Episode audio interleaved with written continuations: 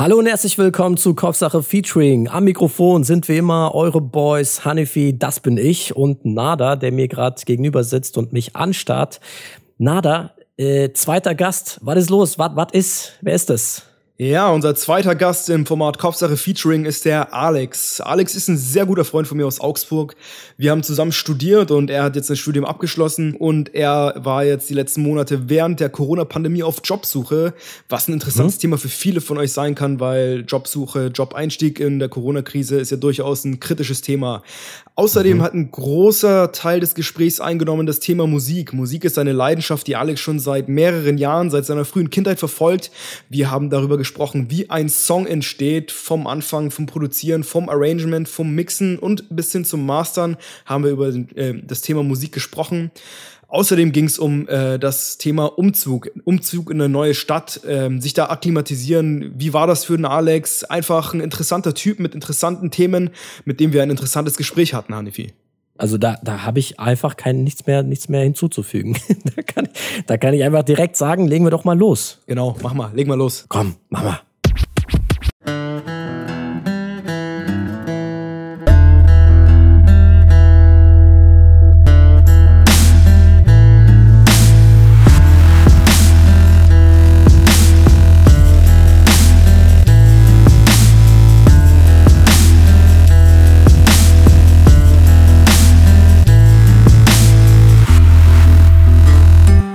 Er ist ein Wirtschaftsingenieur, er ist ein Musiker, er ist ein kreativer Kopf, er ist ein super sympathischer Typ. Er sorgt dafür, dass Strom durch unsere Leitungen fließt. Herzlich willkommen, Alex. Schön, dass du da bist. Dankeschön, Anifee. Freue mich, dass ich dabei sein darf. Vielen Dank für die Einladung. Sehr, sehr, sehr cool. Nada, hast du noch irgendwas zu ergänzen zu der Liste? Ja, er stand an meiner Seite, als wir am Augsburger Hauptbahnhof von einem äh, obdachlosen Alkoholiker mit Bierflaschen beschmissen wurden. Ist das dein Ernst?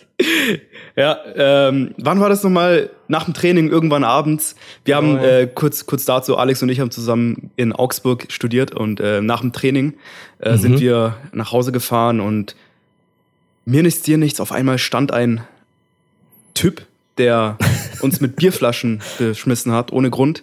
Das war echt das kann ähm, nicht ohne, ohne Grund Worte. gewesen sein. Ja. Was, habt ihr, was habt ihr angestellt? Nichts. Ich glaube, wir standen einfach nur da, aber vielleicht hat ihn das gestört. Man muss dazu sagen, ähm, wir standen ganz gemütlich dort. Er ist aus der Straßenbahn ausgestiegen, hatte vorne dran auch noch so einen Rollator und leere Bierflaschen dabei. Mhm. Und ähm, ich weiß nicht warum, aber irgendwie war ihm danach einfach Leute mit diesen leeren Bierflaschen zu bewerfen. und ähm, ja, es ist, ist ein bisschen ein seltsames Bild, wenn man sich das vorstellt, dass einer da hinter einem her läuft und ja, versucht einen zu treffen. Also. Ich stelle mir, stell mir das gerade vor, wie in diesen Filmen, wie in so einer Nebel, nebelbedeckten Nebengasse, wo dann aus einer Mülltonne irgendwie so Rauch dann rauskommt und dann so ein Obdachloser um die Ecke kommt und äh, der hat sich aber eher als, bewegt äh, wie, wie die Zombies im Michael Jackson Thriller. Also allzu schnell wäre er nicht unterwegs. der, war auch nicht, der war auch nicht so zielsicher, von daher hat es uns auch nicht erwischt. Also alles gut, aber hat uns doch einen ordentlichen Schrecken eingejagt. Ja, nice. Aus dieser Story hört man auf jeden Fall, dass ihr eine gewisse Vergangenheit mitbringt. Ich meine, ich weiß es ja, aber die Hörer wissen es noch nicht. Ähm, Nada, du hast Augsburg erwähnt. Ähm, ihr kennt euch, äh, ihr seid ja Studiumkollegen. Ich kann das jetzt mal schon mal verraten. Aber vielleicht äh, könnt ihr mal so diese eure ähm, Kennenlern-Story mal erzählen. Wie habt ihr euch denn kennengelernt? Ich glaube, das weiß ich selber noch nicht, ehrlich gesagt. Alex, vielleicht willst du, äh, kannst du dich erinnern erstmal? Genau. Ähm ja, also am Anfang war es ja eigentlich so, dass wir so ein bisschen diese O-Phase, hieß das, Orientierungsphase hatten. Das war so die ersten Wochen. Da hat man natürlich jeden schon mal so ein bisschen gesehen und keine Ahnung, bei irgendwelchen Vorglühen oder sowas ein bisschen kennengelernt. Ähm, bei NADA war es mhm. tatsächlich so, wenn ich mich richtig erinnere, dass wir... Ähm, Liebe aus dem, auf dem ersten Blick. Genau, ja. ich glaube, ich glaub, das war die erste Swinger-Party im Semester. Da haben wir so im entspannten Ambiente, da ist man sich dann auch näher gekommen.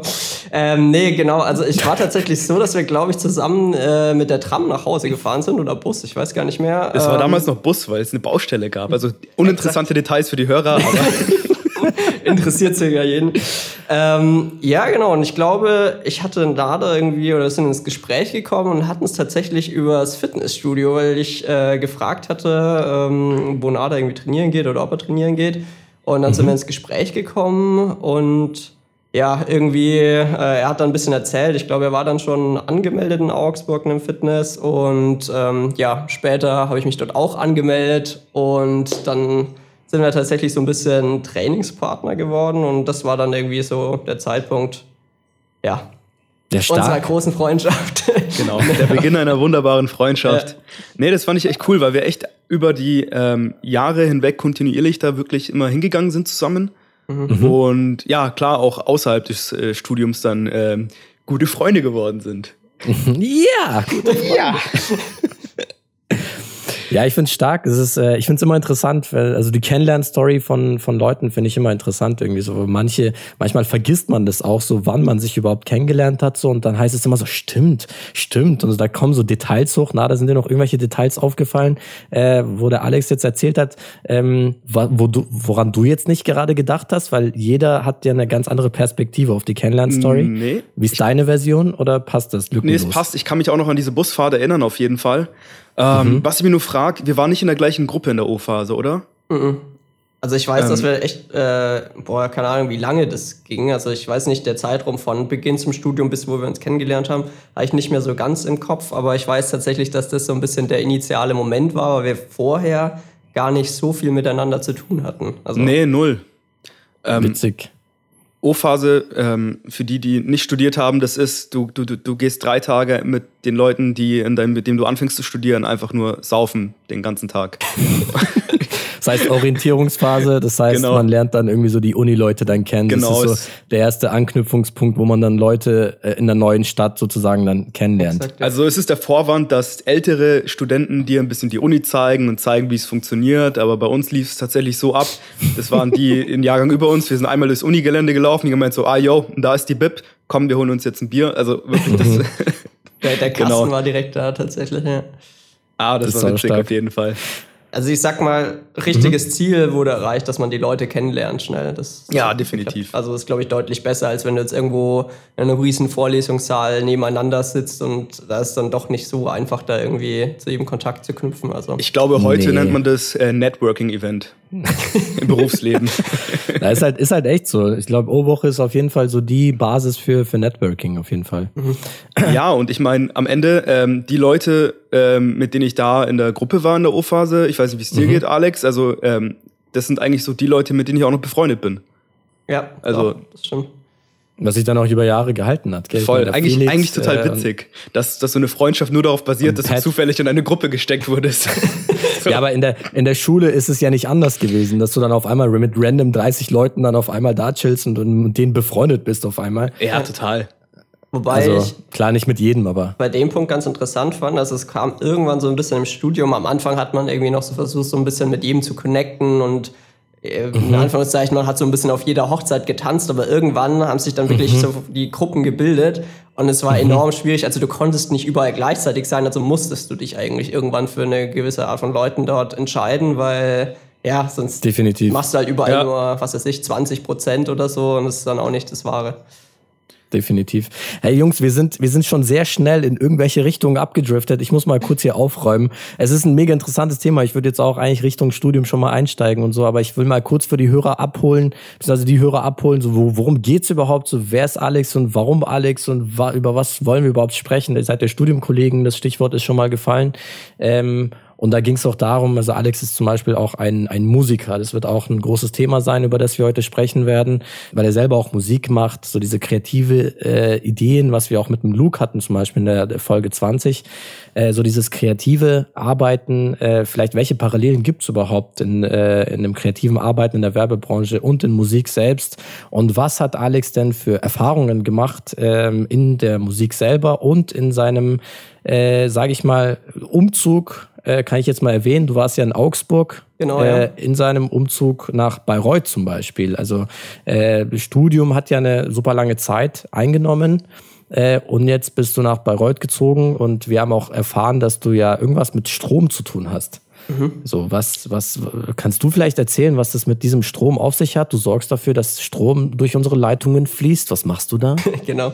Ähm, ja, ich arbeite im Prinzip an einem Übertragungsnetzbetreiber. Ähm, das heißt, diese ganzen Strommasten, äh, die man so in Deutschland sieht, ähm, äh, werden quasi von uns betrieben. Ähm, auch äh, Offshore-Plattformen, vielleicht äh, kennt das ja der ein oder andere. Also es sind diese großen äh, ja, Gebäude quasi, die da auf dem Meer errichtet werden, ähm, mhm. an die dann wiederum die ganzen Windräder und so angeschlossen werden. Und ja, also wir sorgen quasi ein bisschen bei uns im Unternehmen dafür, dass das ganze Stromnetz, so wie es äh, schon besteht, ähm, funktioniert, ähm, bauen das Ganze auch aus und mhm. ja, ich denke, das beschreibt so eigentlich im Wesentlichen. Also ist quasi so eine Art übergeordnete Ebene. Und ja, irgendwann landet der okay. Strom dann letztlich bei uns Privatpersonen im Haushalt. Also wenn ich in der Branche arbeiten würde und ein, also wenn ich ein Arbeitgeber in der Branche wäre mhm. ähm, und Employer Branding betreiben würde, ich glaube, ich würde dieses Wortspiel Spannung, Stromspannung, spannender Job ausschlachten. Wie wird das bei dir im Unternehmen gelebt? Puh, ehrlich gesagt, ähm, so in die Richtung habe ich noch nichts gesehen, muss ich sagen. Also, ja? Hey, nee. Ja, musst du mal als äh, Vorschlag in die Ideenbox reinwerfen. Es ist so äh, klassischer, so dieses Empower und so, das wird schon verwendet. Mhm. Ähm, Boah, dieses ich, Wortspiel, okay. Ich glaube tatsächlich, es liegt ein bisschen daran, dass es äh, kein deutsches Unternehmen ist oder kein rein deutsches Unternehmen und vielleicht deswegen eher so ein bisschen auf der englischen Schiene gefahren wird. Ah ja, okay. Also das mhm. wäre jetzt vielleicht meine Erklärung dafür. Ja, könnte man, glaube ich, auch im deutschen Bereich dann dieses Spannung und sowas dann adaptieren. Aber das wäre interessant, was Luke jetzt dazu sagen würde als Texter. Mhm. ob, ob er das wirklich so, so hernehmen würde, das Wort. Das weiß man nicht. Aber ich als Laie habe jetzt, jetzt nicht so ganz verstanden, muss ich ehrlich sagen. Ähm, du bist, du hast ja Wirtschaftsingenieurwesen studiert, mhm. hast im Bachelor Wirtschaftsingenieurwesen studiert und hast noch einen Master draufgehauen. War das auch Wirtschaftsingenieurmaster? Äh, genau, ja. Hab mich dann okay. quasi Und hast dann alles klar. Und das ist ja sozusagen dein erster Job nach dem Studium, oder? Ja. Genau. Und, und äh, vielleicht mal so ähm, erstmal zu der Tätigkeit an sich. Wie heißt die Tätigkeit? Ähm, also ich bin Portfolio-Manager. Das, mhm. ja, ich weiß nicht, ich finde, klingt so ein bisschen nichtssagend im ersten Moment. Ähm, Im Prinzip äh, ist es so ein bisschen Bereich eingeteilt. Ähm, ich muss quasi Maßnahmen, die jetzt irgendwie in bestimmten Rhythmen kommen, also sei es irgendwas im laufenden Unterhalt, nehmen wir mal an, irgendwie ein Mast äh, hat Schäden oder weist Schäden auf. Okay. Und ähm, dann gibt es ja klassische Instandhaltungsmaßnahmen und ich gucke mir diese Maßnahmen an, schaue, was die kosten, auch wie wichtig die Sachen sind. Also wir müssen okay. quasi ein bisschen abwägen, äh, okay, wenn der eine Mast da jetzt zusammenbricht, hat das andere Auswirkungen, als wenn jetzt da irgendwie ein Transformator im Umspannwerk kaputt geht. Und okay. wie wichtig ist das? Und quasi so ein bisschen Abwägung, Kosten, äh, als auch Qualität und Versorgungssicherheit und muss mhm. da quasi eben Entscheidungen treffen, was wir da durchführen sollten und was vielleicht also ich schaue auch, was, was kritisch ist, oder? Für, genau, für ja. Also systemkritisch, äh, das ist eigentlich immer so ein bisschen der Punkt. Äh, letztendlich wollen wir ja das, äh, die Energieversorgung aufrechterhalten. Und äh, da haben wir gewisse Kennzahlen, auf Basis von denen versuchen wir dann quasi okay. das Ganze sicherzustellen. Ist nice. Also sehr strategisch angehauchter Job, wo du mhm. auf jeden Fall viele Faktoren berücksichtigen musst, KPIs ja. ver vergleichen musst. Genau. Okay. Aber tatsächlich auch äh, praxisnah. Also das finde ich ganz cool, weil es sind ja alles laufende Sachen. Also man bekommt das mhm. mit. Teilweise siehst du so irgendwelche Fälle, die sind dann sogar in Medien oder was auch immer. Ähm, ja. Eigentlich ganz interessant, ja. Voll. Also also vielleicht für die Hörer, also Alex, äh, das habe ich mir eben vorgestellt, ich dachte so Strom durch unsere Leitung, dachte du schraubst vielleicht dann Steckdosen oder so. Aber nee, das ist jetzt, eher weniger, ist jetzt eher weniger der Fall. Ja, servus Alex hier, könnte ich reinkommen, ich müsste Ihre Steckdosen mal anschauen. Der klassische Elektromechanik. Yo, yo, passt, alles klar, ciao. Also wenn es ähm, vielleicht bei euch an der Tür klingelt, nicht wundern, das bin ich. ähm, Ihr schaut ja also einmal, äh, dass, dass ähm, dieses Stromnetz, wie ich das verstanden habe, stabil bleibt, aber auch, dass ähm, es weiterentwickelt wird, zukunftsfähig gemacht wird. Ja. Ähm, wie, ähm, was für einen Einfluss hat eigentlich dieser ganze Ausbau von erneuerbaren Energien auf deine Arbeit? Merkst du das in deinem täglichen Doing oder spielt es erstmal für dich in deiner Rolle weniger äh, eine, eine Rolle? Mm, ich glaube, das ist gar nicht so leicht zu sagen, weil man natürlich nicht immer direkt sieht, okay, ähm, diese Maßnahme hat jetzt damit zu tun, dass hier irgendwelche Solaranlagen oder sowas angeschlossen werden.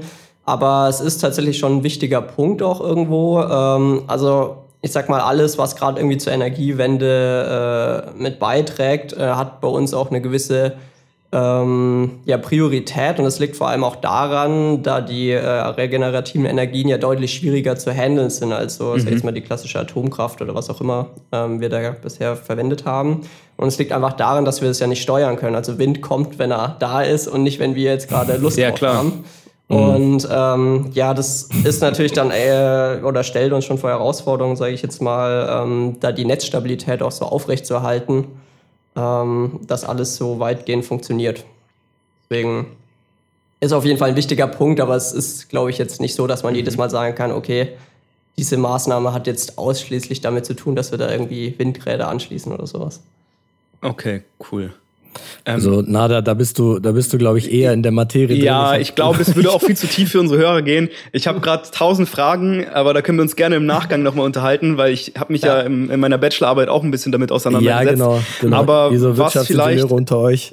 Genau, können wir können wir uns vielleicht mal bei, bei einem äh, Gläschen äh, Rotwein darüber unterhalten. Ähm, Sehr gerne.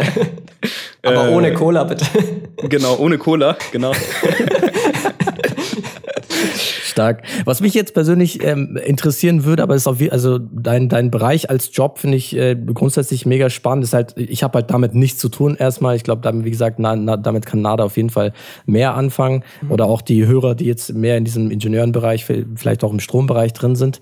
Aber was mich jetzt persönlich mehr interessieren würde, äh, wäre dieser, also wir haben ja Augsburg angesprochen, dein Studium angesprochen und so dieser, dieser äh, Wechsel vom Studium generell, vom Studentenleben auf das Jobleben. Ähm, wie hast du diesen Umzug erstmal in eine neue Stadt ähm, mitgenommen und wie hast du dich bis jetzt eingelebt in Bayreuth? Ähm, ja, also um da vielleicht mal kurz bisschen auszuholen. Klar, man wird erstmal fertig mit seinem Studium. Äh, Masterarbeit ist da ja, sage ich mal, in Anführungszeichen der krönende Abschluss. Ähm, es ist tatsächlich so, finde ich, dass man erstmal, also ich hatte zumindest einen gewissen Plan, ähm, was ich gerne machen möchte.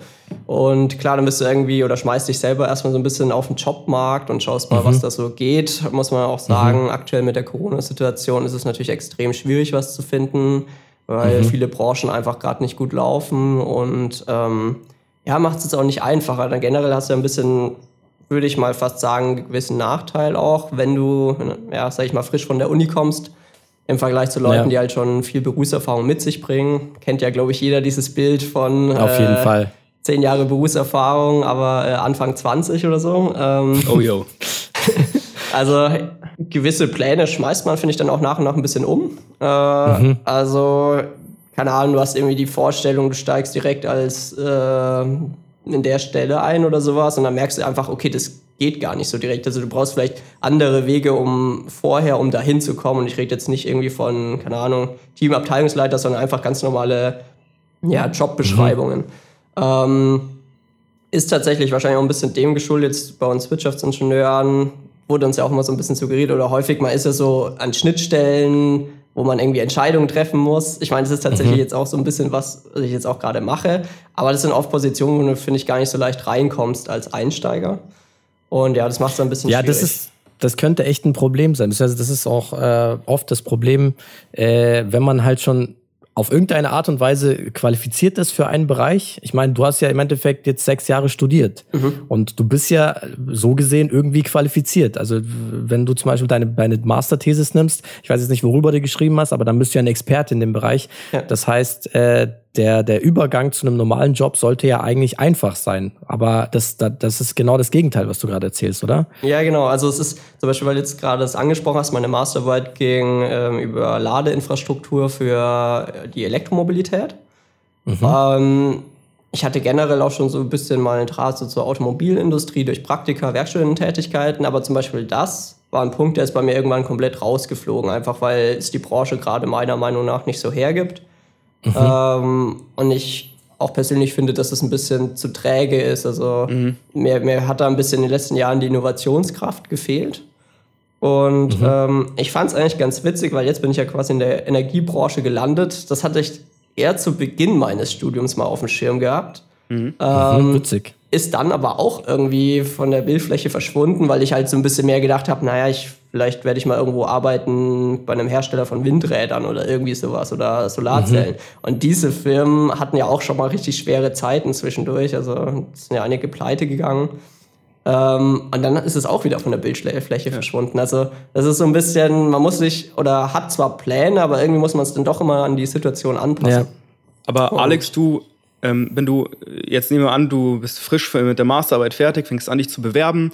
Mhm. Ähm, was hattest du für ein Gefühl oder was war so dein Wunsch an einem Job? Weil, warum ich frage, ich meine, äh, jetzt unsere Generation, ich weiß nicht, sind wir Millennials, keine Ahnung, ist egal.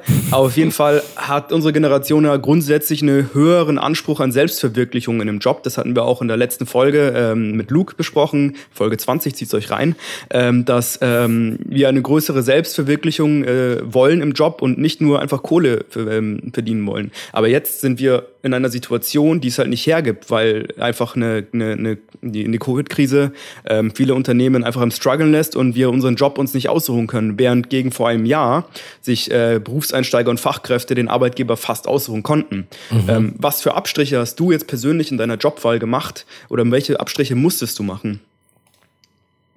Uh, ähm, vielleicht, vielleicht Alex, dann, dann kannst du, ich kann dir vielleicht ein bisschen Zeit geben zu überlegen, dann kann ich noch mhm. vielleicht noch einen Punkt ergänzen. Generell glaube ich bei dieser Suchphase, wenn du vom Studium kommst und so wirklich im Berufsleben einsteigst, musst du, befindest du dich so dauernd in so einem Trade-off-Prozess. Mhm. Weil wie der Alex gesagt hat, du hast am Anfang äh, diese ähm, du, du hast die Vorstellung, eine konkrete Vorstellung, wo du arbeiten willst oder kannst. Bei mir war es zum Beispiel so, ja, ich werde irgendwann in so ein BMW-Gebäude im Anzug und Krawatte und habe einen Firmenwagen und so ein Shit. Und mittlerweile denke ich mir so, geh mir weg mit dem Alter, sehe ich Alter. dich gar nicht. So, so geh mir weg. so, ich habe ich hab ja so einen ähnlichen, ähnlichen Job dann ein Praktikum und sowas gemacht und so. Und allein so diese ganzen Faktoren, Plaza, irgendwo Konzern, irgendwo Anzug, irgendwo mhm. dann Firmenwagen und sowas, diese ganze Konstellation es war es nicht, aber es war halt diese, diese naive, konkrete Vorstellung von etwas von damals. Aber irgendwann shaped sich das Ganze mit mehr ja. Abstrichen und irgendwann kommt man dann schon wieder auf mhm. eine ähnliche Art und Weise auf sein Es Ziel. ist ein iterativer äh, Prozess. Du musst deinen Vorstellungen immer wieder einen Reality-Check unterziehen und dann merkst du, ah ja, okay, nee, das, das will ich doch nicht. Das habe ich mir mhm. geiler vorgestellt, als es ist. Oder nee, das geht doch nicht. Ähm, das ist gar nicht möglich. Und dann, dann drehst du nochmal eine Schleife, ähm, deine Suchkriterien äh, stellst du an. Genau, es genau. Ist, es ist eigentlich wie so ein Suchalgorithmus äh, den du halt immer wieder schärfst und feintunst, bis du halt irgendwie das findest, was zu dir passt und was aber auch auf der anderen Seite möglich ist, dieser Trade-off. Mhm. Ja.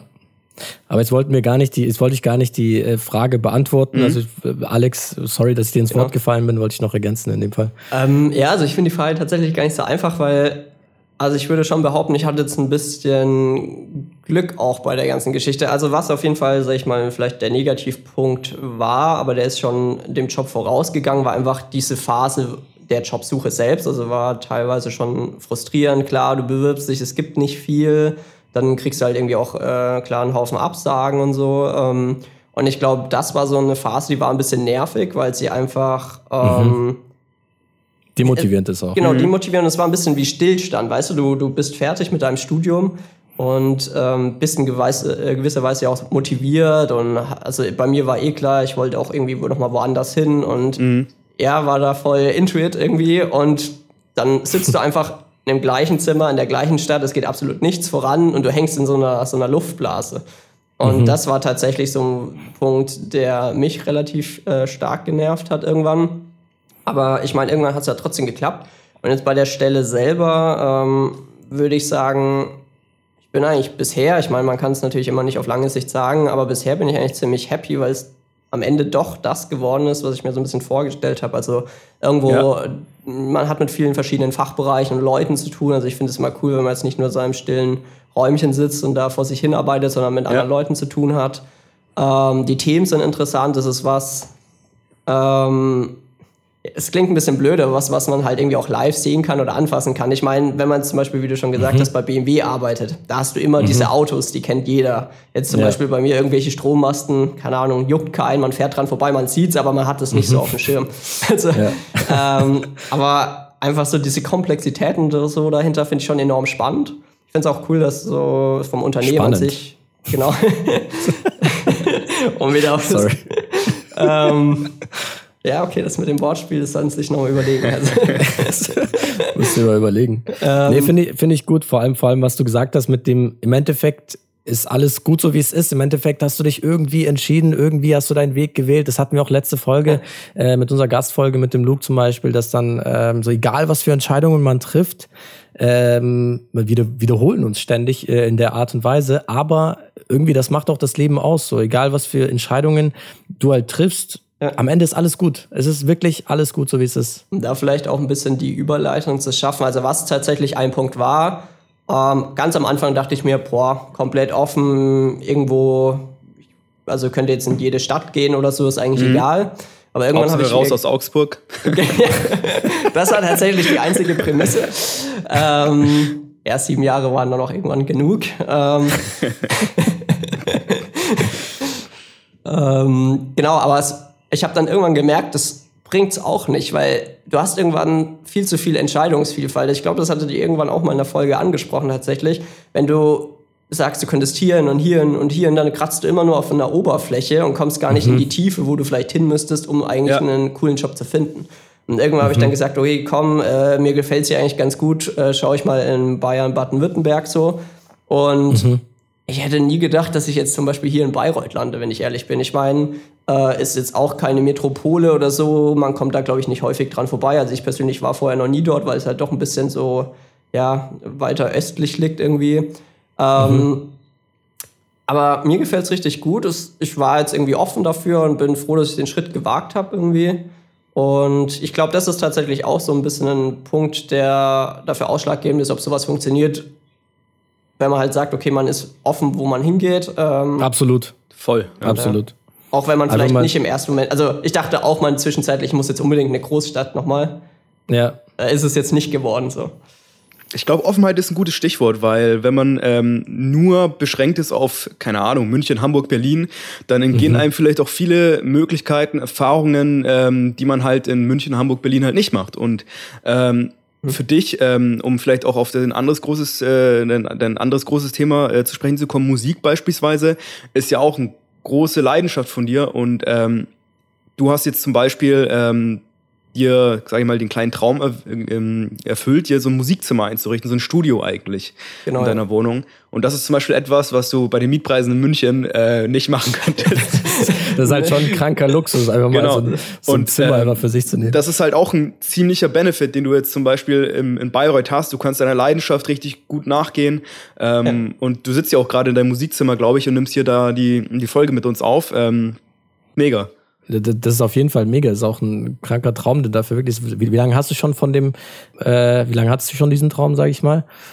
Tatsächlich eigentlich schon mehrere Jahre. Ähm, ich glaube, es ist so ein bisschen. Also ich spiele ja Klavier schon seit jetzt circa 15 Jahren oder so, Gitarre. Mhm. Ähm, von den Instrumenten her oder so denkt man sich erstmal, okay, kein Problem. Aber jetzt tatsächlich so ein bisschen durch die, dieses Producer-mäßige, also dass man Songs produziert und da mhm. auch eine gewisse Raumakustik einfach für braucht. Ähm, ich glaube, zeitgleich mit der Geschichte, als ich da ein bisschen besser wurde, sag ich mal, ist dann auch dieser Wunsch nach einem eigenen Zimmer gekommen mit, ja, ich sag jetzt mal, einer besseren Akustik irgendwie, weil klar, man, also mhm. einfach Musik produzieren oder so kann man, glaube ich, überall. Aber es macht halt einfach ja. erstens mehr Spaß, wenn der äh, Klang gut ist. Also, Definitiv. Ähm, und zweitens, irgendwann, wenn du halt so einen Song auch mal, sag ich mal, mixt oder masterst, also die späteren Prozesse, dann mhm. ähm, brauchst du einfach einen, ja, einen natürlichen Klang, weil sonst mischst du irgendwas zusammen und am Ende denkst du ja, okay, klingt total beschissen auf der ja. nächsten Anlage. Also Definitiv, definitiv. Du hast jetzt Mixen und Mastern angesprochen, wenn mhm. wir schon in dem Musikthema drin sind. Vielleicht ähm, erklärst du erstmal für die Hörer, was heißt, was heißt denn Mixen und was heißt denn Mastern?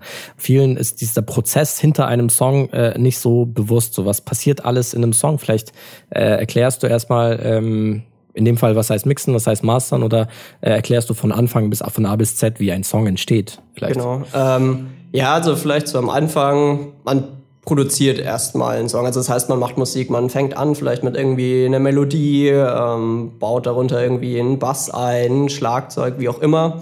Übrigens auch ganz witziger Punkt. Ähm, mittlerweile, also ich versuche immer so ein bisschen eine Mischung zu machen aus akustischen Elementen, also die ich irgendwie live aufnehme, als auch irgendwie mit ähm, ja, virtuellen Instrumenten oder irgendwelchen Klängen, die halt schon voraufgenommen sind, zu arbeiten. Ähm, ist halt ziemlich cool, weil man mittlerweile eigentlich alles so irgendwie am PC arrangieren kann und aufnehmen kann. Äh, mhm. Und tatsächlich schon häufiger auch mal so Fragen kommen, ähm, wie macht ihr das eigentlich? Spielt er irgendwie zehn verschiedene ja, Instrumente oder so? also, ja, also kann man mittlerweile eigentlich alles technisch ziemlich cool machen und äh, da auch einfach komplett seine Kreativität äh, ausleben. Ähm, mhm. Aber das ist eigentlich so der erste Schritt. Also man, man äh, ja, erstellt quasi einen Song, arrangiert das Ganze ein bisschen und ja, das würde ich jetzt so als dieses Producing beschreiben. Dann mhm. der nächste Punkt ist, jetzt hast du einen Song und ja, ich sage jetzt mal, 90 Prozent aller Fälle ist er deutlich zu leise, die Sachen stimmen nicht so vernünftig ähm, übereinander und ja, der Klang ist generell noch nicht gut. Also, also meinst vom Klang her stimmen nicht. Genau, das Klangbild. Also, das, also du ja, Raumaufteilung. Das, wo, wo will man in der Regel hin? Ähm, du willst einen Song, der vergleichbar ist mit das, mit den Sachen, die jetzt zum Beispiel in den Charts laufen. Also das ja, da steckt ein ganzes Team dahinter, sehr enorm aufwendig. Und die Sachen ja. klingen alle extrem gut in der Regel und sind auch sehr oder wirken sehr laut und prägnant. Mhm. Ähm, und das ist quasi, oder das sind jetzt die nachgelagerten Prozesse und das ist erstmal das Mixing. Beim Mixing mhm. ähm, ja, passt du quasi die verschiedenen Spuren oder Instrumente ähm, an, sodass sie, ich sage jetzt mal, je nachdem, wenn du die Gitarre irgendwie im Vordergrund haben willst, dann schaust du, dass du die ein bisschen lauter machst äh, mhm. den Bass vielleicht ein bisschen runterdimmst und so. Und also Klang und Lautstärke anpassen. Im genau, genau. Ja. Also das Ganze einfach ein bisschen optimieren und aufeinander mhm. abstimmen. Das ist, würde ich sagen, so der Mixing-Prozess. Oh, übrigens für die Klangqualität finde ich mit der wichtigste Punkt. Und nachgelagert noch am Ende kommt das Mastering.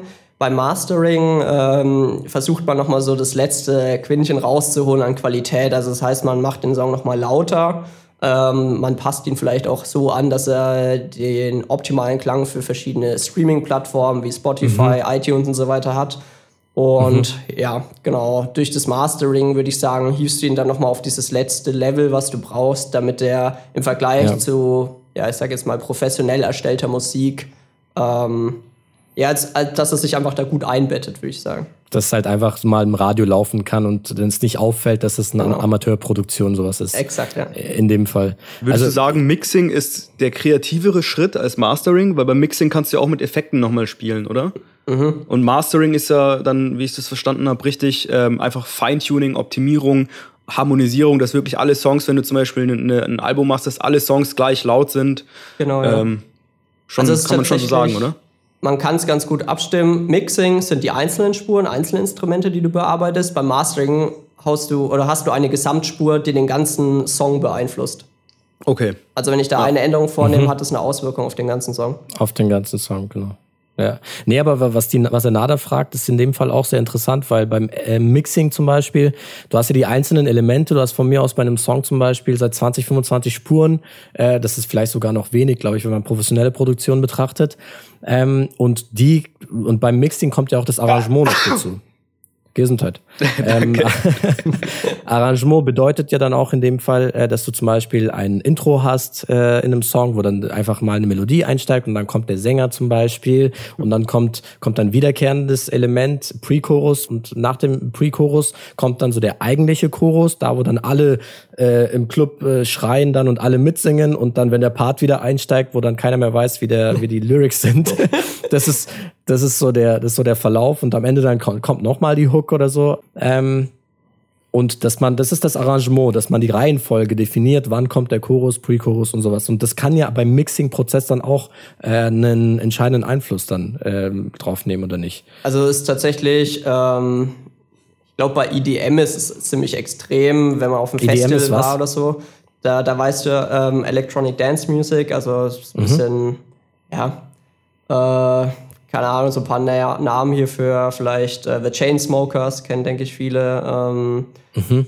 Illenium, Sanholo, was auch immer. Ähm, genau, und das ist aber immer eine Art von Musik, die wird gerne auf Festivals gespielt, die baut sich langsam auf. Ähm, und kurz, also in dem Pre-Chorus quasi, nimmt es immer mehr an Fülle zu, es wird lauter, dynamischer und dann kommt der Drop.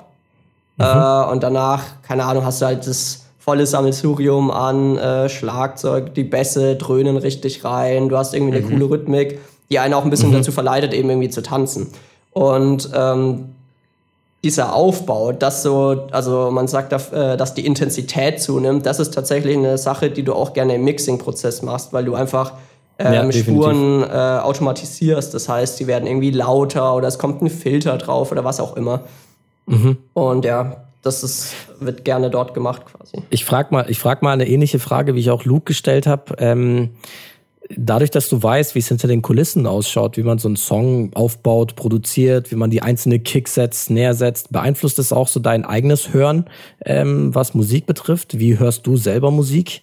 Ja, tatsächlich extrem. Ähm, also der erste Punkt, wenn ich wirklich sage, ich möchte jetzt Musik hören, aktiv, dann möchte ich irgendwie eine gute Ausgabequelle haben. Also ich packe so richtig schlechte Kopfhörer oder sowas nicht mehr wirklich, muss ich ehrlich also sagen. Also Musik auf dem Laptop Hast oder du einen sowas. Tipp? Hast du einen Kopfhörer-Tipp? Uh, also es ist ganz unterschiedlich, aber ich sage jetzt mal, die, die gerne halt verwendet werden, sind ja so Biodynamics, äh, Audio-Technica. Ähm, es gibt eigentlich ganz verschiedene gute. Man muss sich halt immer bewusst werden, es gibt zwei Typen von Kopfhörern. Die einen, ähm, die versuchen einfach nur möglichst gut zu klingen, also die mhm. den Song auch oder den Sound ein bisschen beeinflussen. Und dann gibt es andere, die klingen einfach ganz neutral. Das mhm. mag bei vielen, je nachdem, ob der Song halt gut äh, gemischt und gemastert ist, auch schlecht mhm. klingen, weil die einfach ehrlich wiedergeben, wie der Song eigentlich ist.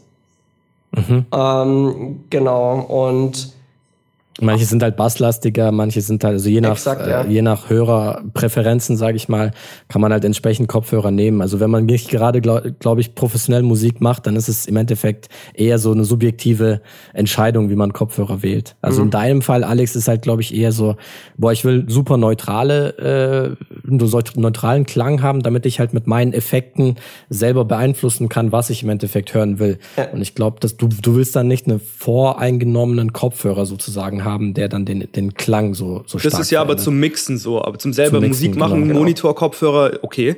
Aber wenn du als Konsument, sage ich mal, Musik hörst, ich mhm, glaube, da, darüber okay. ging es gerade, also, ne? Genau, also, da kannst ja. du rein theoretisch alles Mögliche nehmen. Also ich finde, der Klang genau, am Ende, ja. der muss ja einfach nur gut sein. Und wenn der, die Songs, die sind ja in der Regel auch professionell oder gut gemischt sind und so, dann ähm, klingt es auch überall gut. Das ist ja eigentlich dieser Schritt, den du haben möchtest. Das Ding soll auf den High-End-Kopfhörern oder auch Anlagen als mhm. auch auf einer Bluetooth-Box oder den Handy-Lautsprechern möglichst gut klingen. Man muss sich halt bewusst werden, das ist immer, also ich denke, ihr werdet das vielleicht ja auch kennen, ihr habt ja auch ein bisschen so mal Musik gemacht oder macht es eben mhm. noch. Ähm, mhm. Du produzierst einen Song, ähm, schickst ihn vielleicht jemandem zu und sagst mal, hey, hör mal rein.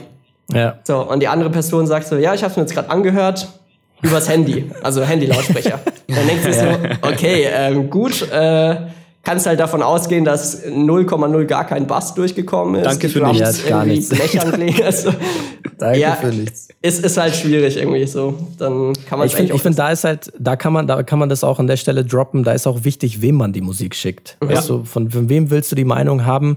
Wenn es ist ein, ein Otto Normalverbraucher irgendwie die Musik schickst, schickst, dann willst du nur hören so, beziehungsweise willst du, kannst du nur ein Feedback erwarten. Ja, hört sich cool an. So. Und ja, dann musst du auch, hatten wir eine ganz lange leben. Diskussion mal drüber. Wir hatten eine super lange Diskussion, genau. Ähm, aber da musst du auch mit so einem mit so einem Feedback musst du auch damit leben. Und wenn du halt wirklich einem, mit jemandem schickst, einen Fachtypen halt, ähm, der sich halt damit auskennt auch und der wird dir auch ein ganz anderes Feedback ähm, zurückgeben. Wie zum Beispiel, wie ich dir letztens, Alex, wie ich dir letztens auch einen Beat geschickt habe, wo mhm. du ihn dann auch auseinandergenommen hast. Und genau so ein Feedback will ich dann auch haben. Ja. So, weil du hörst es dir halt auch nicht auf dem Laptop oder auf dem Handy an. Mhm. So, du hörst dir halt auf, auf einfach guten Kopfhörern, wo man den Sound dann richtig hört. Aber wie gesagt, es ist wichtig, wem man das schickt. Das wollte ich, das wollte ich eigentlich gerade sagen. Absolut. Und vielleicht auch, um auf deine ursprüngliche Frage nochmal zurückzukommen, du hast ja gefragt, wie ich dann selber Musik höre. Man mhm. geht tatsächlich mehr ins Detail. Also ich freue mich dann. Hart, ja. Es klingt total absurd, aber ich höre einen Song und denke mir, ah, das war jetzt irgendwie cool, wie sie da mit der Snare gespielt haben oder was weiß ich, die mhm. Hi-Hats und so. Also du nimmst oder pickst dir gewisse Kernelemente aus so einem Song raus, ist meistens die Instrumente oder so und erfreust dich quasi daran, weil sie irgendwie einen coolen Flair reinbringen oder so. In der mhm. Regel ist ja eigentlich bei den meisten Songs die Stimme im Vordergrund und ich glaube, das ist auch das, wo die meisten Leute drauf hören und dann halt noch ein bisschen mhm. Rhythmik. Ich meine, gerade im Rap ist es ja extrem, das sind die Beats natürlich auch richtig ja, fett und wuchtig irgendwie und ja. macht natürlich auch viel aus, aber diese ganz vielen kleinen Details, die vielleicht mit drin mhm. sind, ich glaube, die juckt die wenigsten. Also ich glaube, da Was? kann ich da kann ich noch eine, na, sorry, bevor ich es vergesse, da kann ich eine Frage reinschmeißen. Ähm, äh, du hast auch halb beantwortet. Wie lässt du dich denn inspirieren? Ich glaube, so von so kleinen Details dann, oder? Wenn du dir mhm. eben Musik anhörst, wenn du irgendein Element entdeckst, irgendeine Hi-Hat entdeckst, also Hi-Hat sind diese z -z -z zum Beispiel in irgendeinem Song für die Hörer. Ja. Wenn du irgendeine Hi-Hat entdeckst, die irgendwie so ganz anders gesetzt ist, wie du es zum Beispiel kennst oder wie du es normalerweise setzt, dann denkst du dir, hey shit, das könnte ich irgendwie adaptieren, mhm. oder? Ja, absolut. Also alles, was du irgendwie hörst oder aufnimmst, es gibt ja auch ganz viele Tutorials und so, saugst du irgendwie oder versuchst du aufzusaugen und halt mhm. selber dann ein bisschen dein eigenes Ding draus zu machen. Also ähm, das ist ja eigentlich das Schöne, was man mittlerweile für Möglichkeiten hat. Rein theoretisch gibt es ja auch das, dass du irgendwie Klänge hast, die es schon so gibt. Erstmal nimmst du als Grundlage oder versuchst nachzubauen und dann irgendwie durch Effekte oder was auch immer wieder dein eigenes Ding draus machst. Also, das ist ja auch die Grundlage von Hip-Hop mit Sampling, ne? Genau, ja, ja. Also das sind halt eigentlich keine Grenzen gesetzt. Ich finde, das ist auch irgendwie immer ein ganz cooler Punkt. Ähm, es gibt ja irgendwie so meistens ja, zwei Arten von Leuten. Die einen, die hören halt eigentlich lieber oder ausschließlich nur akustische Musik ähm, oder halt Musik, sag ich mal, die vielleicht auch einfach so klassische Bands, keine Ahnung, wir haben Gitarristen, Bassist, Drummer, mhm. Sänger, wie auch immer. Ähm, andere, die hören irgendwie nur rein elektronische Sachen und ähm, ich finde es halt ganz cool, bei dem Thema auch immer so ein bisschen zu vermitteln, dass eigentlich das, was man am PC macht, ähm, gar nicht so weit von den anderen Sachen entfernt ist, weil man muss sich bewusst werden, jede, alles, was eine Band zum Beispiel aufnimmt, äh, so eine klassische, wird ja auch irgendwo ähm, nochmal durch nachgelagerte Prozesse geführt. Also die ja, nehmen safe, das ja nicht klar. auf und hauen das dann so ins Radio. Also nee. Da, die Stimmen da haben alle Effekte drauf und so da kommt eben das Mixing und Mastering Exakt. dann nochmal dazu. Also jedes, jedes aufgenommene Musikstück wird eben erstmal durch elektronische äh, Elemente und was weiß ich was alles durchgejagt, bis es dann am Endeffekt gehört wird. Sorry, wollte ich noch ergänzen. Ja, äh. Also Alex, was hörst du denn für Musik? Also was ist denn dein Musikgeschmack? Oder kann man das überhaupt so sagen? Oder bist du so breit aufgestellt? Ähm, was, ist, was, was hörst du denn gerne? Also es ist tatsächlich eher letzteres. Äh, ich bin eigentlich recht offen, muss ich sagen. Ähm, ich glaube, es macht auch die Mischung. Also einmal dadurch, dass ich ja auch irgendwie Klavier, Gitarre spiele, liebe ich auch zum Beispiel manchmal so rein akustische Sachen, wo einfach vielleicht eine Stimme oder ein Klavier nur zusammenspielt. Gibt es richtig coole Songs. Ähm, aber auch irgendwie dann eben ein bisschen Richtung EDM oder Future Bass, Trap. Ähm, genau, da gibt es ja mittlerweile irgendwie auch wahnsinnig viele verschiedene Subgenres, muss man auch sagen. Mhm, Hardcore ähm, viele. Blicke ich selber mittlerweile irgendwie nicht mehr so ganz durch. Also ich glaube, es ist auch echt schwierig. Ähm, aber ja ich glaube nur, wenn du irgendwie auch so ein bisschen offen bist, also auch Rap zum Beispiel. Ich, mhm. Wenn man so die Sachen anhört, muss einfach sagen, das sind echt krasse Beats, die dir teilweise raushauen. Ähm, ja. Macht auch echt Laune, es irgendwie anzuhören. Und ich glaube, dadurch, wenn man irgendwie sagt, man ist ein bisschen offener dafür, kriegt mhm. man auch viel mehr Inspiration rein. Also es ist auch umgedreht. Ich habe mir noch nie gesagt, ähm, die Art, die ich Musik muss jetzt nur dieses eine Genre sein. Also manchmal habe ich ja, vielleicht mal ein, zwei Songs Bock auf das Genre. Aber mhm. es kann sein, dass ich dann im dritten Song wieder was ganz anderes mache, weil. Ja. Da hat Jan Delay ein ziemlich geiles Zitat von, von dem Song Fäule. Wer Hip-Hop macht, aber nur Hip-Hop hört, betreibt Inzest. Also genau so ist es so. Weil du dir halt einfach, ich meine, ich meine, gerade Hip-Hop ist so ein geiles Beispiel, weil Hip-Hop davon lebt, dass es sich eben Samples, Inspirationen aus anderen Genres holt, eben mhm. Funk äh, zum Beispiel und jetzt auch aus anderen Sachen. Wenn du zum Beispiel so, so, so Casper anhörst, der halt irgendwie so voll auf Indie und Rock ist, also ja. ich finde, ähm, Musik bereichert sich gegenseitig immer.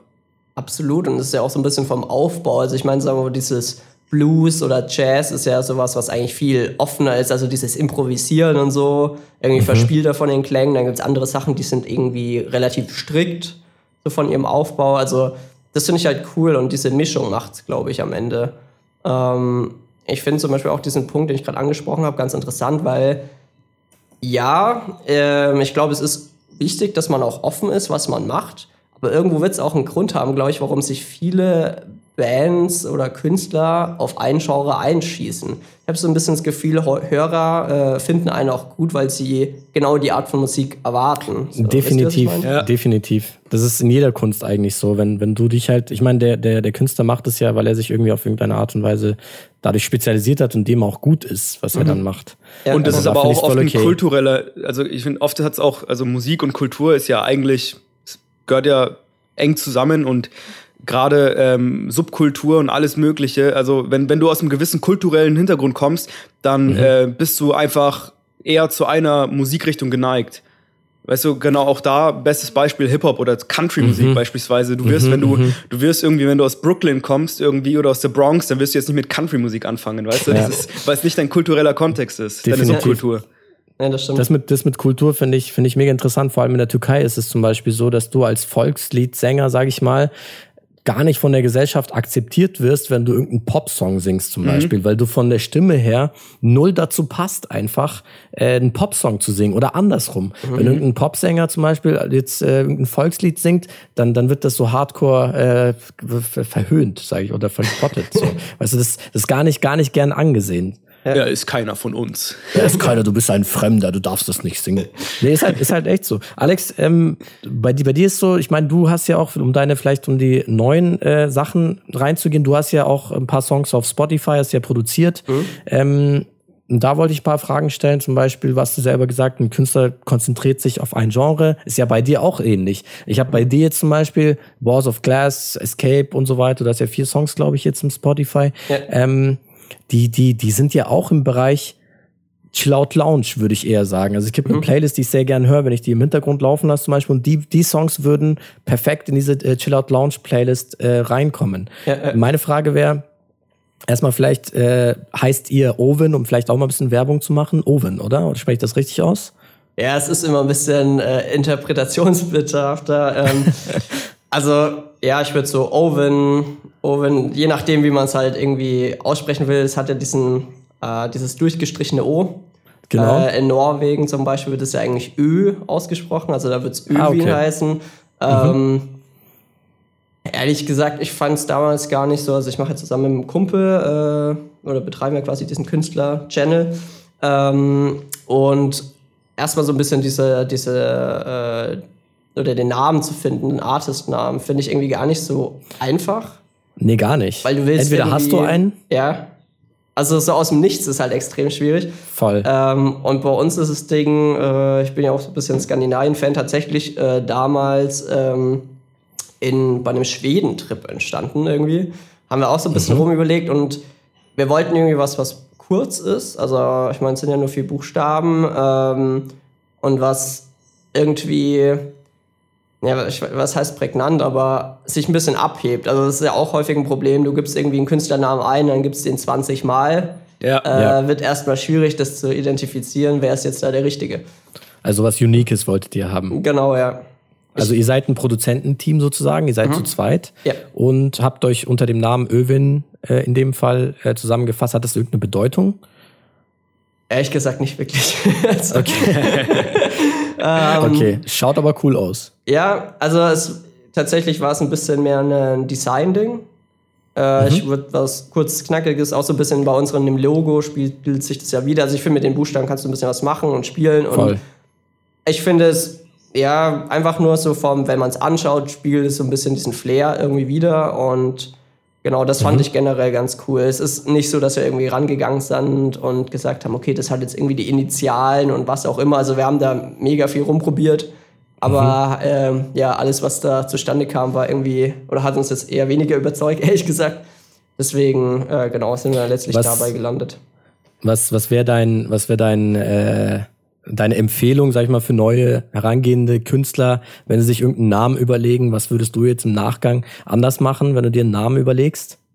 Tatsächlich ist das mit dem durchgestrichenen O ein bisschen zweischneidiges Schwert. Auf der einen Seite finde ich es mega äh, ähm, richtig cool halt. Also mir gefällt es vom Design her zum Finden, wenn du es eintippst. Äh, also du kannst auch einfach O eingeben, dann kommt in der Regel schon auch der Künstler-Account.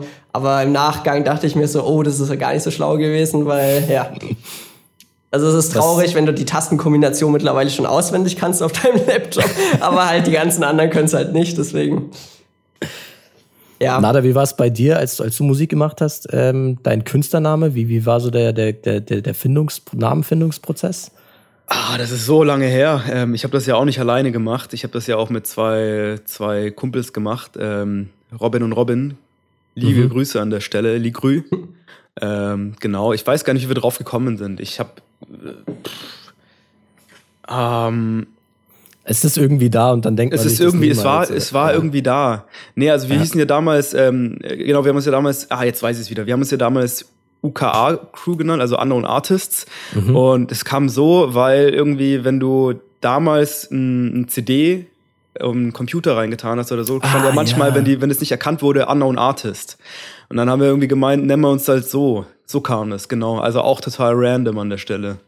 Ich glaube auch ehrlich gesagt, um da vielleicht kurz äh, einzuspringen, ähm, ich finde, der Künstlername ist zwar ein Element, aber ehrlich gesagt, ich finde ihn gar nicht so wichtig. Also ich glaube, mhm. es ist komplett, du könntest so einen beschissenen Künstlernamen haben. Am Ende entweder hören die Leute deine Musik oder nicht. Ja, genau so ist es. Also deswegen, genau so da kann man sich nämlich richtig krass auch verkopfen. das ist Hardcore.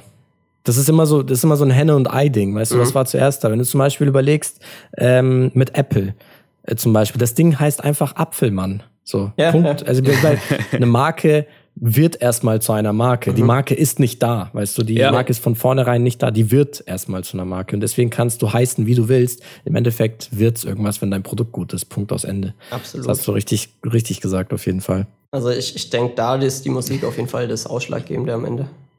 Mega. Ich habe eine ganz andere Frage. Du, ähm, boah, wir reden so hardcore querbeet, Mann. Ich habe mir eigentlich ein ganz anderes, ich habe mir das eigentlich ganz anders vorgestellt, aber ist scheißegal, wir ziehen es einfach durch. Äh, ist trotzdem geil. Ähm, du hast gesagt, du, hast, du spielst äh, seit 15 Jahren Klavier und Gitarre spielst du, also du bist auf jeden Fall instrumentaffin, sage ich mal. Und ähm, wie musikalisch ist eigentlich die Familie? Du hast einen Bruder, wie, wie, wie musikalisch ist er so? Äh, oder die Familie generell? Genau. Oder woher kommt die Affinität? Ich kann mir schon vorstellen, dass es so ein bisschen durch äh, meine Familie auch kommt. Ähm, der Vater von meiner äh, Mutter hat zum Beispiel Klavier gespielt. Dann mhm. äh, der Vater von meinem Vater, also mein Opa quasi, der andere, ähm, hat in einer Jazzband tatsächlich gespielt, ziemlich lange, bis kurz vor seinem Tod. Ähm, hat Saxophon und Klarinette gespielt. War da, mhm. die hatten auch mal so ein bisschen Auftritte so. Ähm, und ja, irgendwie war das schon da. Mein Vater wiederum spielt Gitarre und mein Bruder auch. Äh, mein Bruder macht selber auch so ein bisschen Musik am Rechner mit Ableton so. Also irgendwo ist es in der Familie nice. gewesen und nice. ich fand es halt immer extrem cool, dann auch einfach zusammen Musik machen zu können. Und mhm. ähm, ein Punkt, den ich eigentlich ganz interessant fand, ähm, Klavier. Also bei einer Gitarre würde ich sagen, ist der Einstieg deutlich einfacher. Du kaufst irgendwie eine günstige Kindergitarre oder was auch immer und fängst halt an. Da ist mhm. der Verlust, wenn das Kind aufhört, nicht so groß. Beim ja, Klavier ja. ist halt schon was anderes. Also ich dachte mir auch jetzt so im Nachhinein irgendwann, äh, also ich meine, ich habe es voll durchgezogen, so alles super, aber was ist, wenn du irgendwie ein Klavier hast? Also diese Anschaffungswert ist ja eigentlich schon recht hoch. Und was Hart. ist, wenn dein kind, einfach, kind in zwei Wochen einfach keinen Bock mehr drauf hat? Und äh, ich habe echt. Dann hast du schöne, teure Deko zu Hause. ja, genau. ist halt echt ein Punkt. Also, und ja, ähm, richtig viele Leute so in meiner Schulzeit haben irgendwie auch mit Klavier angefangen gehabt. Also ich habe tatsächlich äh, mit einem anderen Kumpel Klavierunterricht gehabt am Anfang. Also wir haben dann so ein bisschen vierhändig auch gespielt und so. Und bei richtig vielen Freunden von mir war es so, die haben irgendwann aufgehört. Also gerade so ein bisschen kurz vorm Abi oder weiß schon Teenager-Zeiten, so da haben halt mhm. Leute keinen Bock mehr irgendwie. Das hört man öfter. Ja. Das hört man öfter, dass die Leute super früh äh, aufhören. Also viele hatten ja Klavierunterricht. Mhm. Ähm, ich höre immer wieder, ja, ich hatte mal, ich kann mal ein bisschen was spielen, einen Song kann ich noch und so. Ich finde sehr schade, dass man das nicht verfolgt hat. Aber ja. oft ähm, war das war das bei dir so eine, sowas intrinsisches, dass du gesagt hast, ich will Klavierunterricht haben oder äh, die Musik war einfach da und das, äh, das hast du einfach gemacht, ohne dir überhaupt Gedanken darüber zu machen. Weil ich glaube, mhm. oft ist das Problem, dass, dass einem einfach das Klavier reingedrückt wird irgendwo und gesagt wird, hey, du spielst das jetzt. Und das ja. Kind sagt dann nach einem Jahr, ja, okay, jetzt kann ich das, aber irgendwie will ich das da nicht mehr weitermachen. Ich glaube, ähm, wichtiger Punkt ist, erstens, man muss natürlich selbst überzeugt sein. Mhm. Es muss einem auch bewusst sein, es ist schon auch irgendwo harte Arbeit. Also volle Kanne. Um irgendwie auf ein Level zu kommen, wo es dann eigentlich fast nur noch Spaß macht, brauchst du halt auch eine gewisse Zeit. Bei manchen Instrumenten vielleicht länger, bei anderen äh, weniger lang.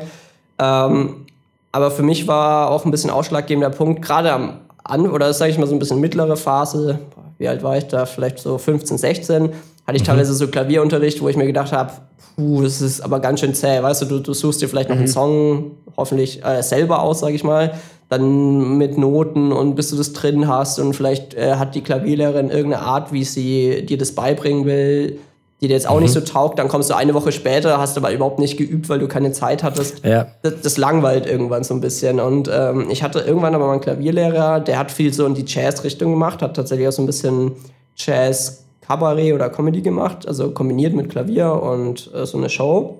Mhm. Und es war tatsächlich ein ganz cooler Punkt, weil er hat mir so ein bisschen beigebracht, eigentlich, wie man richtig improvisiert. Und Geil, ja. Wenn du das mal drauf hast, hast du, finde ich, einen Punkt erreicht, wo du ähm, erstens mit anderen Leuten gut zusammenspielen kannst. Mhm. Weil du auch, du hörst, was sie machen, du kennst dich vielleicht ein bisschen aus, in welchen Tonarten bist du, welche Töne oder Tasten kann ich jetzt drücken, Voll. ohne dass es irgendwie falsch klingt. Ähm, und da fängt es an, richtig Laune zu machen irgendwie. Und ich glaube, diesen Punkt muss man halt irgendwie erreichen, um dann vielleicht auch zu sagen, okay, ich ziehe das jetzt durch und ähm, werde auch Mega. vielleicht selber kreativ. Also irgendwann fängst ja. du auch mal an und schreibst vielleicht deinen ersten eigenen Song oder sowas oder spielst den, wie auch immer. Ähm, ich glaube, ich, glaub, da ist auch der Link dann zum, zur eigenen Mucke, oder? Also mhm, zur genau, eigenen ja. Musik dann dadurch entstanden. Also das muss ich auch. Musst du noch regelmäßig selber üben oder ähm, ist es durch die Musik, die du selber machst, eh schon abgefrühstückt? Ähm, nee, also es ist irgendwie abgefrühstückt. Ich meine, ich spiele ja auch einfach so manchmal Klavierstücke nach oder irgendwie eigenen Stuff, aber es ist tatsächlich so, dass ich jetzt irgendwie dieser Unterrichtseffekt ist halt weg. Also mittlerweile, ich spiele auch fast nicht mehr nach Noten, muss sagen, klar, sowas müsste ich irgendwie wieder besser reinkriegen, äh, wenn ich jetzt sagen will, ich will das Stück direkt vom Blatt so runterspielen können. Mhm. Wenn es komplex ist, kann ich das auch nicht. Aber ja. ehrlich gesagt, ich finde es auch, oder ich persönlich brauche es nicht wirklich, weil ich fast das meiste mit Gehör mache. Also ich höre mir die Lieder an, mhm. probiere ein bisschen rum und dann habe ich das eigentlich meistens in recht kurzer Zeit so eins zu eins drauf. Und das finde ich halt. Ja. Ich, ich glaube, weißt du, diese Hürde, dass du ultra lange brauchst, um irgendwie einen Song spielen zu können, ist dann irgendwie weg. Und dann kommst du von der Voll. harten Arbeit schneller an die Spaßphase und das ist halt enorm wichtig. Also ich kann absolut nachvollziehen, wenn jemand sagt, boah, jetzt brauche ich erstmal ein paar Wochen, bis ich den Song drauf habe. Mhm. Und davor ist es absoluter Pain, weil klingt halt auch nicht geil dann. Definitiv. Ähm, Vielleicht ist da wichtig auch ja. zu ergänzen für die Hörer. Also ähm, Alex spricht gerade auch viel von Harmonielehre zum Beispiel. Das heißt, mhm. wenn du einen Song hörst, ist der Song basiert auf irgendeine Tonart einfach. Zum Beispiel gibt's da unterschiedliche C-Dur, C-Moll, B-Dur oder was weiß ich was, A-Moll. Äh, und wenn man das ähm, nicht in der Theorie sieht, ähm, kann Alex zum Beispiel, er ist halt so erfahren, dass dass, dass er das einfach vom Gehör her einfach direkt adaptiert auf dem Klavier spielen kann. Weil nicht jeder Ton ähm, harmoniert auf den anderen Ton. Wenn es halt einfach unterschiedliche Abfolgen gibt von, von Akkorden, nicht jeder Akkord harmoniert mit einem anderen Akkord. Deswegen muss man das auch nach Gehör machen. Und da hat er sein Gehör so weit geschult, dass er das einfach äh, drauf losspielen kann. Oder? Genau, ja. Das ist eigentlich eben ein wichtiger Punkt. Und ich finde, das ist eigentlich auch schon eine super Grundlage, um zu sagen, man macht jetzt vielleicht elektronische Musik. Also gibt ja auch Leute, die, die produzieren richtig coole Songs und mhm. ähm, können überhaupt kein Instrument spielen, weil du kannst ja mittlerweile Absolut. alles irgendwie auch am PC machen, entweder zusammenschieben. Äh, du hast auch, das nennt sich Piano-Rolle oder wie auch immer. Also du kannst quasi dir die Noten, die du quasi eingibst oder wie auch immer man sagen will, ja auch anschauen. Also wie so eine mhm. Klaviertastatur. Und äh, ich bin aber schon davon überzeugt, dass wenn du ein Instrument beherrschst, erstens fallen dir viel mehr Melodien ein. Ja. Und ähm, du hast halt einfach eine gute Grundlage, die das Ganze irgendwie deutlich leichter macht. Weißt du, du suchst nicht mehr, hat ah, der Ton jetzt und dann merkst du hinterher, ah, das klingt nicht gut, passt nicht zusammen. Also du kannst genau. dann so Trial and Error machen. Genau. Aber es geht halt viel schneller, wenn du direkt weißt, okay, äh, ich setze hier das C und das, das passt halt zusammen. Das, ja. das passt dann. Okay. Ja, ist ähm, geil. Du bist ja äh, in deiner Freizeit durch deine Musik mega kreativ tätig und wir hatten es auch in der letzten Folge mit Luke, kreatives Arbeiten auf Abruf, ähm, wie funktioniert das? Und du hast da jetzt auch einen Vollzeitjob, Vollzeitjob, das heißt, du arbeitest 40 Stunden in der Woche und deine Arbeitszeit, ähm, dann deine Zeit, in der du Musik machen kannst, ist begrenzt und ich weiß nicht, wie es dir geht. Bei mir ist es zum Beispiel so, je ähm, geordneter mein, äh, mein Tagesablauf ist oder mein Alltag ist, desto weniger kreativ bin ich. Ähm, wie funktioniert es bei dir? Ähm, funktioniert es gut mit dem geregelten Tagesablauf 40-Stunden-Woche und dann irgendwie am Wochenende und am Feierabend noch kreativ sein? Geht es gut? Ähm, ja, ist tatsächlich ein interessanter Punkt. Also ich muss sagen, jetzt die ganze letzten Wochen, vielleicht Monate, die ich jetzt schon hier bin, habe ich natürlich neben der Arbeit auch noch richtig viel mit dem Umzug zu tun gehabt. Das heißt, ich meine, ich habe jetzt hier eine Wohnung, muss auch irgendwie gefüllt werden. Du gehst Möbel shoppen, aufbauen und und und. Ist halt ein Punkt, der irgendwie auch viel Zeit frisst und dann auch, also du bist danach einfach fertig. Also stelle ich immer mhm. wieder fest, so ein Wochenende ist nichts, mhm. wenn du da irgendwie mal ein bisschen ein paar Regale aufbaust, schwuppdiwupp ist der Samstag rum, da bleibt wenig Zeit. Also Jetzt so ein Pain. ultra, also richtig frustrierend teilweise. Ähm, und da ist es natürlich klar, jetzt auch in letzter Zeit habe ich schon gemerkt, ich habe irgendwie weniger Zeit, Musiker, Musik zu machen. Ich, ich muss sagen, ich hatte richtig Bock, aber ich habe einfach nicht die Zeit dazu gefunden. Ähm, jetzt in letzter Zeit habe ich mich dann auch einfach, ich weiß gar nicht, das war komplett random, einfach mal abends nach der Arbeit hingesetzt mhm. und habe dann irgendwie was angefangen, fand es richtig cool, habe am nächsten Tag direkt weitergemacht und hatte dann schwuppdiwupps so eine Songgrundlage wieder am Start. Also mhm. ähm, man muss sich die Zeit halt mal nehmen und man muss halt quasi sagen, okay, jetzt heute mache ich einfach mal Musik oder vielleicht ist es, also plant man es auch gar nicht, sondern macht es einfach und dann klappt es schon. Also ich, ich bin jetzt auch der Überzeugung, dass, ich sage jetzt mal, wenn es wirklich nur noch die Arbeit ist, ähm, man auch wieder mehr Zeit dafür hat. Und ich glaube, ein wichtiger Punkt dabei ist, es muss einem Spaß machen. Also ist ja Definitiv. nicht gesagt, dass jedes Mal, wenn ich Musik mache, ich einen Song produziere, sondern vielleicht arbeitet man an was weiter, was man schon hat, oder man mhm. spielt halt mal einfach alte Sachen nach oder so. Macht kann ja auch ich, mega Spaß. Kann ich da kurz einhaken? Mhm. Kannst du überhaupt an einem angefangenen Projekt am nächsten Tag weitermachen? Das fällt mir immer wieder schwer. So, das, das muss ich gerade lernen zum Beispiel, weil normalerweise beende ich immer das, das Projekt an demselben Tag, weil einfach die Inspiration ja an dem, an dem Tag da ist. An einem anderen Tag bist du vielleicht ganz anders drauf und kannst dich, kannst dich in die Musik Musik gar nicht reinfühlen oder in den Beat, den du gerade machst. Mhm.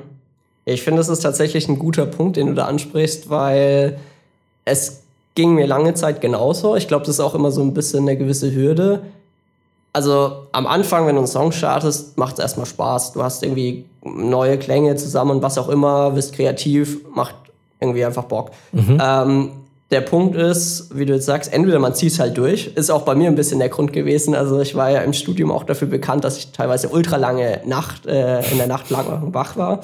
ähm, oh ja. Ich vergesse einfach die Zeit so. Ist so. Ich fange vielleicht um 20 Uhr an. Das ist zum Beispiel auch ein Punkt. Ich liebe es einfach abends Musik zu machen. Ich finde, dass du viel schöneres Ambiente. Viel ruhiger halt so. auch. Ja. Genau, ja, eine coole Beleuchtung. Kann ja zum Beispiel auch irgendwie, ich bin ein großer Fan von so Lichterketten oder sowas. Ich finde, mhm. das macht so eine gemütliche Atmosphäre und ich finde das oder also mich persönlich verleitet es dann auch irgendwie kreativer zu werden. Tagsüber übel stressig irgendwie, du hast diesen ganzen Trubel irgendwie. Voll. Ich finde, das ist nicht das gleiche, auch beim Hören übrigens. Nee, gar nicht, ja. Und ähm, ja, genau, dann kann es halt sein, dass ich starte 20 Uhr und dann irgendwie bis 4 Uhr nachts einfach Musik mache. Und dann irgendwann feststelle, oh, jetzt ist aber schon oh. spät, aber du bist ja auch so, du bist auch nicht müde. Das ist, das ja auch geben, vielleicht Voll. machst du was, was ein bisschen schneller ist. Ja. Du hörst es die ganze Zeit. Das ist ja wie wenn du jetzt im Club bist oder so. Ja.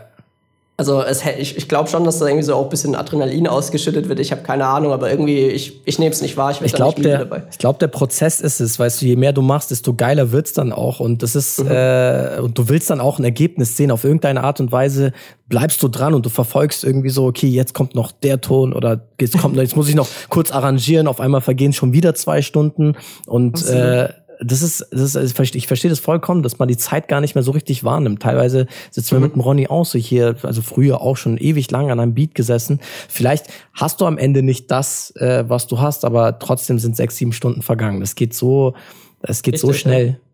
Aber es ist halt, ich finde, es ist halt auch ein wichtiger Aspekt, wenn du sagen kannst, es ist so, also es macht dir so viel Spaß, dass du die Zeit vergisst, ist es doch eigentlich das Beste, was passieren kann. Absolut. Jetzt gerade in so einer Situation, wie es jetzt ist, irgendwie um dich rum, Corona hier und da, irgendwie alles nervig, du wirst bombardiert von irgendwelchen Medien und wenn du dann irgendwas hast, kann ja auch was anderes sein als Musik, wo du komplett die Zeit vergisst, mhm. finde ich es einfach genial, weil du einfach alles ausblendest und dich nur noch auf diese Sache fokussierst. Jetzt wird mir Jetzt wird mir auch klar, warum du im Studium immer so, in, also spät aufgestanden bist und einen halben Tag nicht erreichbar warst. Ja, da gab es gewisse Zusammenhänge. Alex, 8 Uhr Vorlesung kannst du vergessen. Alt, alt, Alter, ganz ehrlich, 8 Uhr Vorlesungen sind generell kriminell. Also wirklich, wer, wer legt bitte Vorlesungen auf 8 Uhr? Das ist Wahnsinn. Kannst du vergessen. Es war auch so Donnerstag immer der Tag zum Feiern gehen und dann irgendwie Freitag 8 Uhr Vorlesung. Also ja, auf jeden Fall oft dran teilgenommen. ähm, äh, ich würde gerne auch die Brücke nochmal zu deiner, äh, zu deiner, deinem, äh, deiner Jobsuche und vielleicht auch dem damit verbundenen Struggle ähm, schlagen. Würdest du sagen, dieses ganze Thema Musik hat dir auch so ein bisschen durch die Zeit geholfen, weil ich stelle mir das schon schwierig vor, in so einer ungewissen Zeit ähm, nicht zu wissen, wo geht's hin, ähm, was werde ich machen und wann weiß ich, was ich machen werde. Irgendwie dann so als die Musik so als Konstante, an der du dich vielleicht irgendwie äh, ja, festhalten konntest. Ähm, war das so für dich? Hat dir das sehr weitergeholfen? Ja, absolut. Also ich muss sagen, es ist ja irgendwie eine Phase. Ähm, du hast ja trotzdem viel Zeit. Also jetzt auch durch Corona und so weiter. Keine Ahnung, viele würden sagen, naja, die fahren jetzt halt irgendwo in Urlaub oder machen eine halbe Weltreise oder was auch immer. Es ging ja alles nicht. Also bleibt ja eh nicht mhm. viel mhm. übrig, als einfach daheim zu hocken, nach mhm. Job zu suchen und halt irgendwie anderweitig deine Zeit zu verbringen. Und da war es natürlich schon cool. Also ich habe gemerkt, in der Phase war ich irgendwie, ich habe enorm viel Musik gemacht.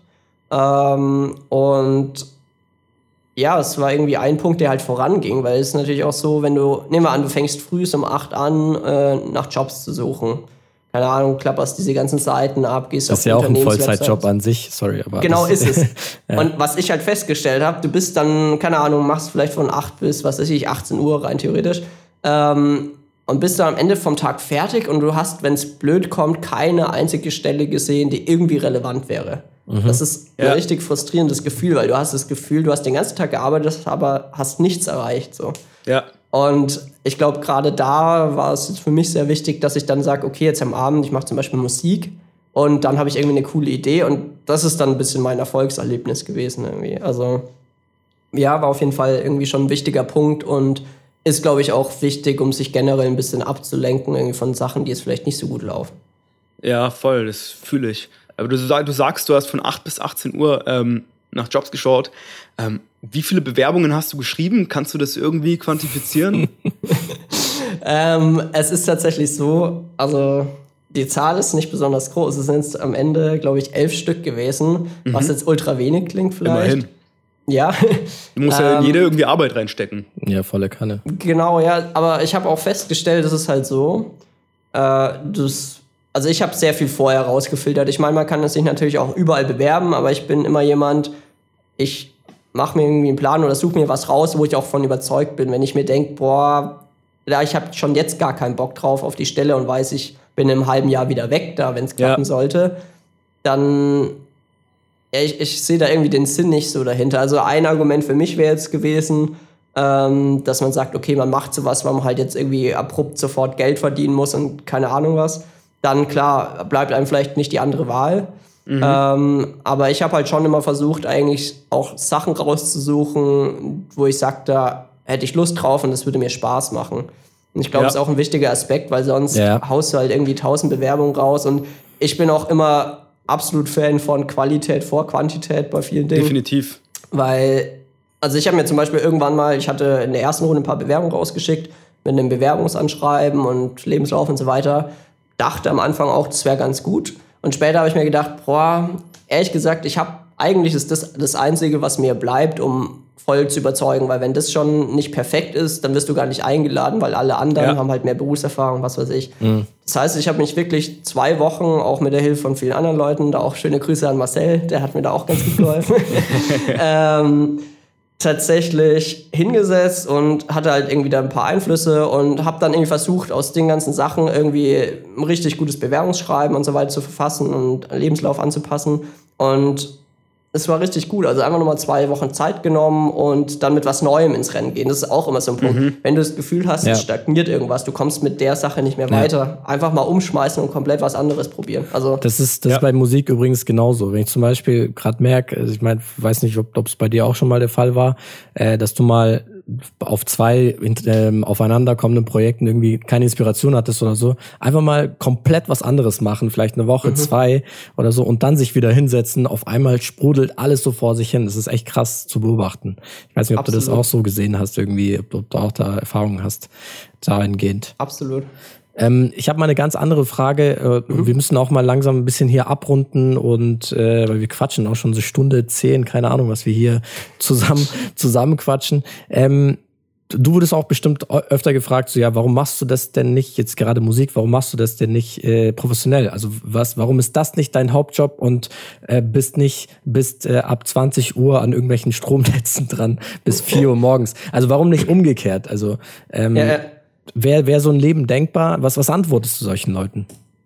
Also ich, da bin ich auch nach wie vor ziemlich überzeugt von. Ähm, für mich war Musik immer cool, weil es ein Ausgleich war. Weißt du, wenn mich irgendwas anderes gestresst hat, habe ich mich ans Klavier gesetzt und irgendwie das einfach rausgespielt. Mhm. Und ich bin der Meinung, wenn sowas zur Pflicht ist, wenn du dein Geld davon verdienen musst, auch vielleicht später mal irgendwie Familie von ernähren musst oder so, ähm, glaube ich schon, dass es irgendwann sehr viel Druck dahinter ist und mhm. Dinge unter Druck, ähm, wenn es in die kreative Richtung geht, finde ich enorm schwierig. Also mhm. Mhm. ich glaube, du, du äh, machst dann vielleicht Musik, auf die du gar keinen Bock mehr hast, aber die kommt vielleicht besser an oder so. Ähm, mhm. Und das will ich nicht. Also ich, ich habe echt ein bisschen Angst davor, mir quasi dadurch so mein größtes Hobby ein bisschen kaputt zu machen auch. Ähm, und was ich mir schon vorstellen, klar, dass man kann, dass man sagt, okay, man lässt es so nebenbei ein bisschen laufen. Also mhm. Klar, vielleicht äh, klappt ja mal was oder so, äh, wo ein bisschen Geld bei rumkommt oder wie auch immer. Aber ich finde, wenn du vornherein sagst, boah, das muss dein Job werden und du bist nur davon mhm. abhängig, ganz ehrlich, das, das wird nichts, weil dann gehst du schon der, äh, rein und sagst, okay, ich muss damit viel Geld verdienen. Schon mal komplett falscher Ansatz für sowas, finde ich. Also, Definitiv. Du machst es ja, weil es dir Spaß macht und nicht, weil du da irgendwie, keine Ahnung, ein paar tausend Euro jeden Monat mit verdienen willst. Absolut. Und ja, deswegen war das, glaube ich, für mich persönlich zumindest der Punkt, dass ich gesagt habe, es ist ein großer Part in meinem Leben, aber so wie er platziert ist, also neben quasi vielleicht Uni oder neben dem Job, ist eigentlich perfekt für mich mhm. zum aktuellen Stand. Einfach mal mit dem zufrieden sein, was man auch gerade hat. Und das, ich meine, ja. muss ja nicht mehr sein. Mhm. Definitiv. Ähm, in der Hinsicht. Ich habe noch ähm, kurz ein Zitat zum Thema Arbeit ähm, und dann mhm. auch noch eine Frage an dich. Ähm, Zitat Alex. Büro ist wie unter lauter Haien zu schwimmen. Da braucht man nur einmal Nasenbluten zu kriegen und schon ist Feierabend. Äh, Frage, was ist denn dein Lieblings-Stromberg-Zitat? äh, ja, wenn du es schon von äh, Büro hast, dann äh, ein Hund im Büro. ein Hund im Büro? Ein Hund? Ist tatsächlich auch immer ein wichtiger Punkt, jetzt gerade wo die ganzen Leute ja im Homeoffice sind. Also ich weiß nicht, ob ihr da irgendwie Erfahrungen gemacht habt, aber gerade Katzen sind ja ein bisschen beliebt. Ähm, wir irgendwelche Konferenzen haben mit der ganzen Abteilung, eine Präsentation aufliegt und dann plötzlich die Katze über den Laptop läuft und alles weg ist. Einfach irgendwie so.